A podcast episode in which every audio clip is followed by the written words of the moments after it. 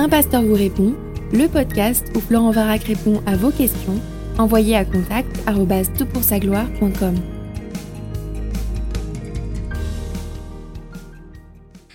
La question qui nous préoccupe pour ce podcast est la suivante. Bonjour. Dans le verset de l'évangile de Jésus-Christ selon Saint Marc, chapitre 10, verset 10 à 30, il est écrit Jésus se mettait en route quand un homme accourut vers lui, se mit à genoux et lui demanda Bon maître, que dois-je faire pour avoir en héritage la vie éternelle? Jésus lui dit Pourquoi m'appelles-tu bon? Personne n'est bon sinon Dieu seul. Si Jésus est Dieu, ce que je crois, pourquoi a-t-il dit à l'homme que personne n'est bon sinon Dieu seul? Jésus est bon étant donné qu'il est Dieu. Pourquoi une telle réponse de sa part? Merci d'avance. Merci pour ta question. Écoute, elle nous permet de comprendre davantage non seulement qui est Jésus, mais encore la manière dont il entre en interaction avec nous. Alors, on va lire le texte dans son ensemble pour tenter de bien repérer les raisons qui poussent Jésus à répondre ainsi. Tu as bien identifié les références, c'est Marc chapitre 10, et je lis à partir du verset 17. Comme Jésus se mettait en chemin, un homme accourut et se jetant à genoux devant lui, il lui demanda Bon maître, que dois-je faire pour hériter la vie éternelle? Jésus lui dit, Pourquoi m'appelles-tu bon? Personne n'est bon si ce n'est Dieu seul. Tu connais les commandements. Ne commets pas de meurtre, ne commets pas d'adultère, ne commets pas de vol, ne dis pas de faux témoignages, ne fais de tort à personne, honore ton père et ta mère. Il lui répondit, Maître, j'ai gardé tout cela dès ma jeunesse. Jésus, l'ayant regardé, l'aima, puis il lui dit, Il te manque une chose. Va, Vends tout ce que tu as, donne-le aux pauvres, et tu auras un trésor dans le ciel, puis viens et suis-moi. Mais lui s'assombrit à ces paroles et s'en alla tout triste, car il avait de grands biens. Jésus, regardant autour de lui, dit à ses disciples qu'il est difficile à ceux qui ont des biens d'entrer dans le royaume de Dieu. Les disciples étaient stupéfaits par ces paroles, et Jésus leur dit, Mes enfants, qu'il est difficile d'entrer dans le royaume de Dieu. Il est plus facile à un chameau de passer par le trou de l'aiguille qu'à un riche d'entrer dans le royaume de Dieu. Les disciples s'étonnaient encore davantage et se disaient les uns aux autres, Alors qui peut être sauvé? Jésus les regarda et dit, Cela est impossible aux hommes, mais non à Dieu, car tout est possible à Dieu. Alors il y a pas mal de pépites dans ce texte et on pourrait passer du temps euh, plus que ne le permet le temps de ce podcast, mais on va au moins développer progressivement ces trésors pour en trois points répondre à ta question. Premièrement, Jésus interpelle cet homme sur sa propre conception de Dieu. Et c'est le sens de la première partie de ce récit. Jésus se met en chemin, cet homme accourt, il se jette à genoux, et il lui demande Bon maître. Alors, en réalité, cet homme semble parfait sous tout aspect. Il se prosterne, même il se jette à genoux, c'est très dynamique, médiatique, chose théâtrale. Et j'aime autant de dire que se jeter à genoux sur les chemins caillouteux d'Israël, c'est douloureux. Donc il, a, il y a quelque chose d'un élan, d'un abandonnement, d'une reconnaissance de la grandeur de, euh, de Christ. Et justement, il parle de Jésus avec, euh, en lui disant bon maître, bon rabbin, bon enseignant, bon pasteur. C'est quelque chose de très fort qui, est, euh, qui, lui est dit. Les autres évangiles euh, nous montrent qu'il était jeune, qu'il était riche et probablement un cadre de la synagogue. On a en quelque sorte la crème d'Israël qui vient se présenter devant Jésus, l'élite spirituelle et sociale. Et cet homme, il n'avait qu'une idée en tête, faire suffisamment pour recevoir la vie éternelle. Et il est touchant, cet homme.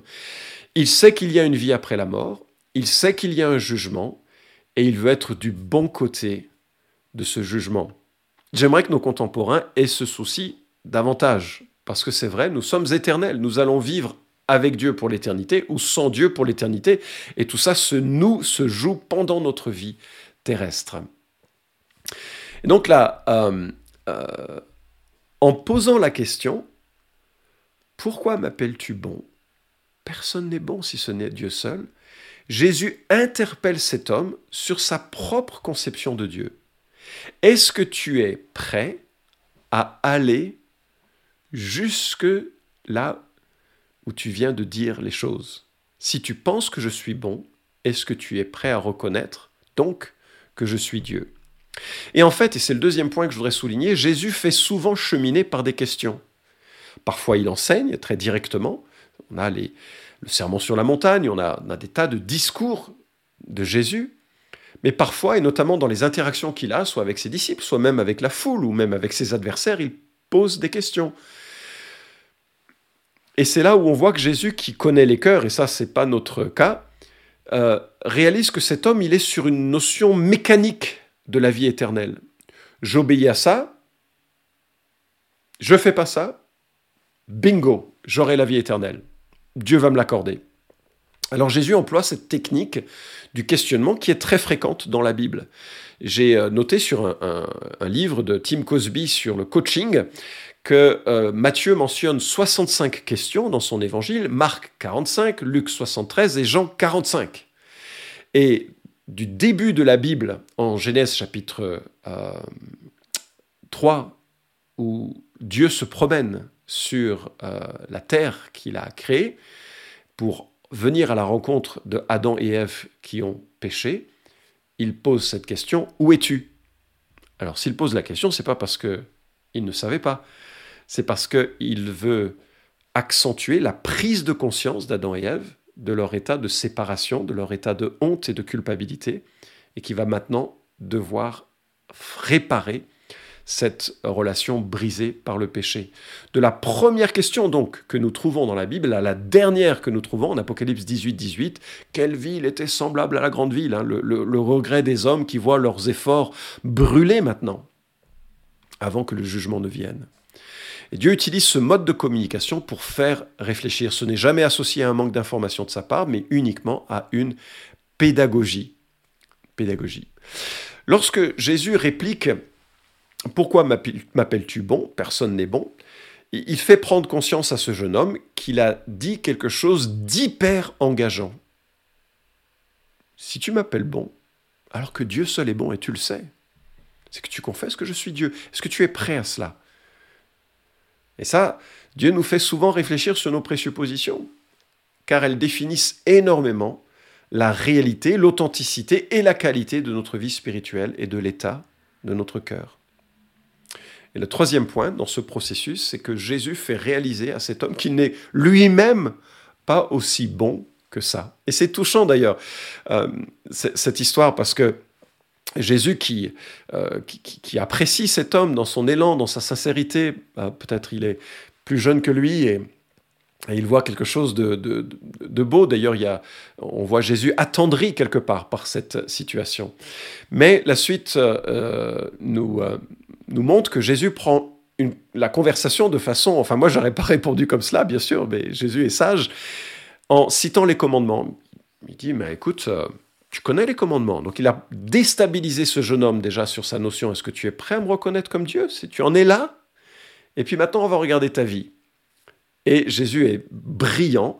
À partir du verset 19, tu connais les commandements, ne commets pas de meurtre, ne commets pas d'adultère, ne commets pas de vol, ne dis pas de faux témoignages, etc.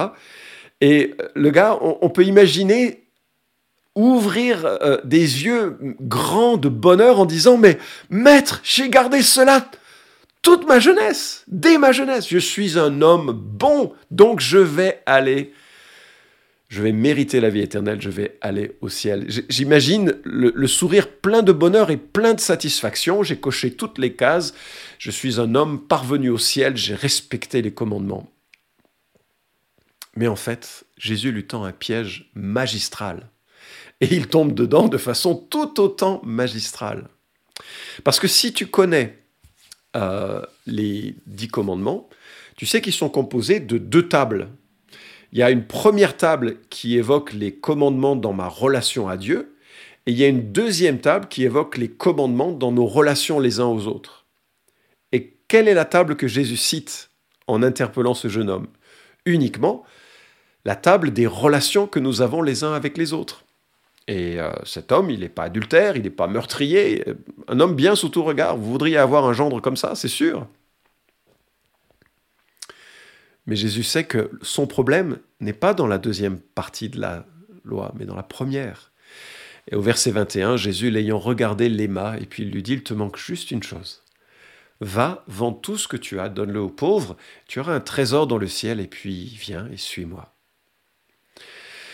Vous voyez ce qui se passe ici?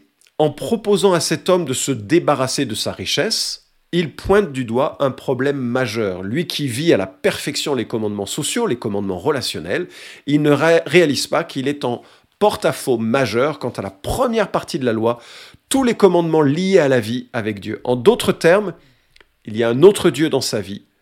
Il y a une idole conséquente, gravissime, aveuglante dans sa vie. Les biens matériels de ce monde sont sa sécurité. C'est de là qu'il tire son sens des valeurs. Et en réalité, il est coupable, plus coupable qu'il ne l'imaginait. Il a violé les dix commandements, lui qui se croyait au-dessus de ces dix commandements, par le fait qu'il a un autre Dieu. Et on le voit, lui s'assombrit à ses paroles et s'en alla tout triste, car il avait de grands biens. Et c'est là où on a cette fameuse phrase de Jésus qu'il est difficile à ceux qui ont des biens d'entrer dans le royaume de Dieu. Alors, cet homme réalise son idole, il est incapable de la lâcher. C'est une des marques d'une idole. On ne peut pas la lâcher, on en a besoin pour vivre, on pense. Et Jésus remarque que c'est l'une des idoles les plus aveuglantes qui soit. L'argent donne un faux sentiment de sécurité. Quant à l'avenir, on se dit, on n'aura besoin de rien, on pourra se payer tout, de quoi manger, de quoi survivre, de quoi avoir des soins, de quoi, de quoi.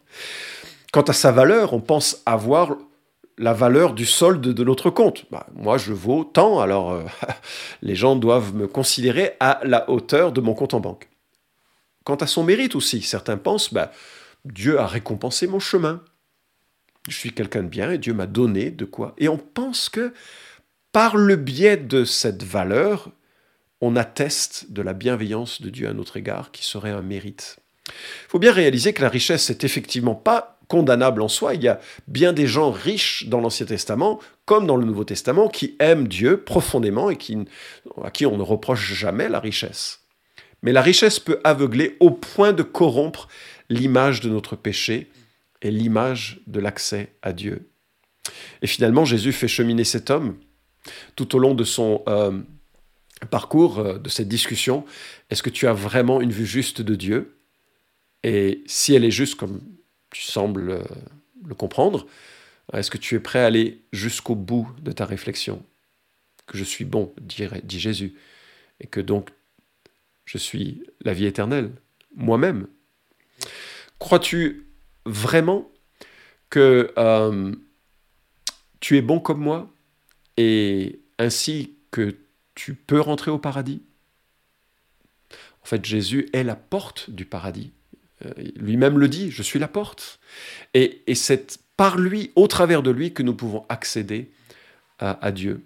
Que ce n'est pas une question de mérite, que ce n'est pas une question d'œuvre, mais c'est une question d'être couvert des péchés que nous commettons, d'être, de détrôner nos idoles en adorant celui qui est le vrai Dieu et d'être entraîné dans un schéma de, repentance et de confiance qui fait qu'ensuite, nous pouvons disposer librement euh, des biens que nous avons pour bénir ceux qui nous entourent et pour, euh, euh, sans que ce soit un frein et un obstacle à notre adoration de Jésus-Christ.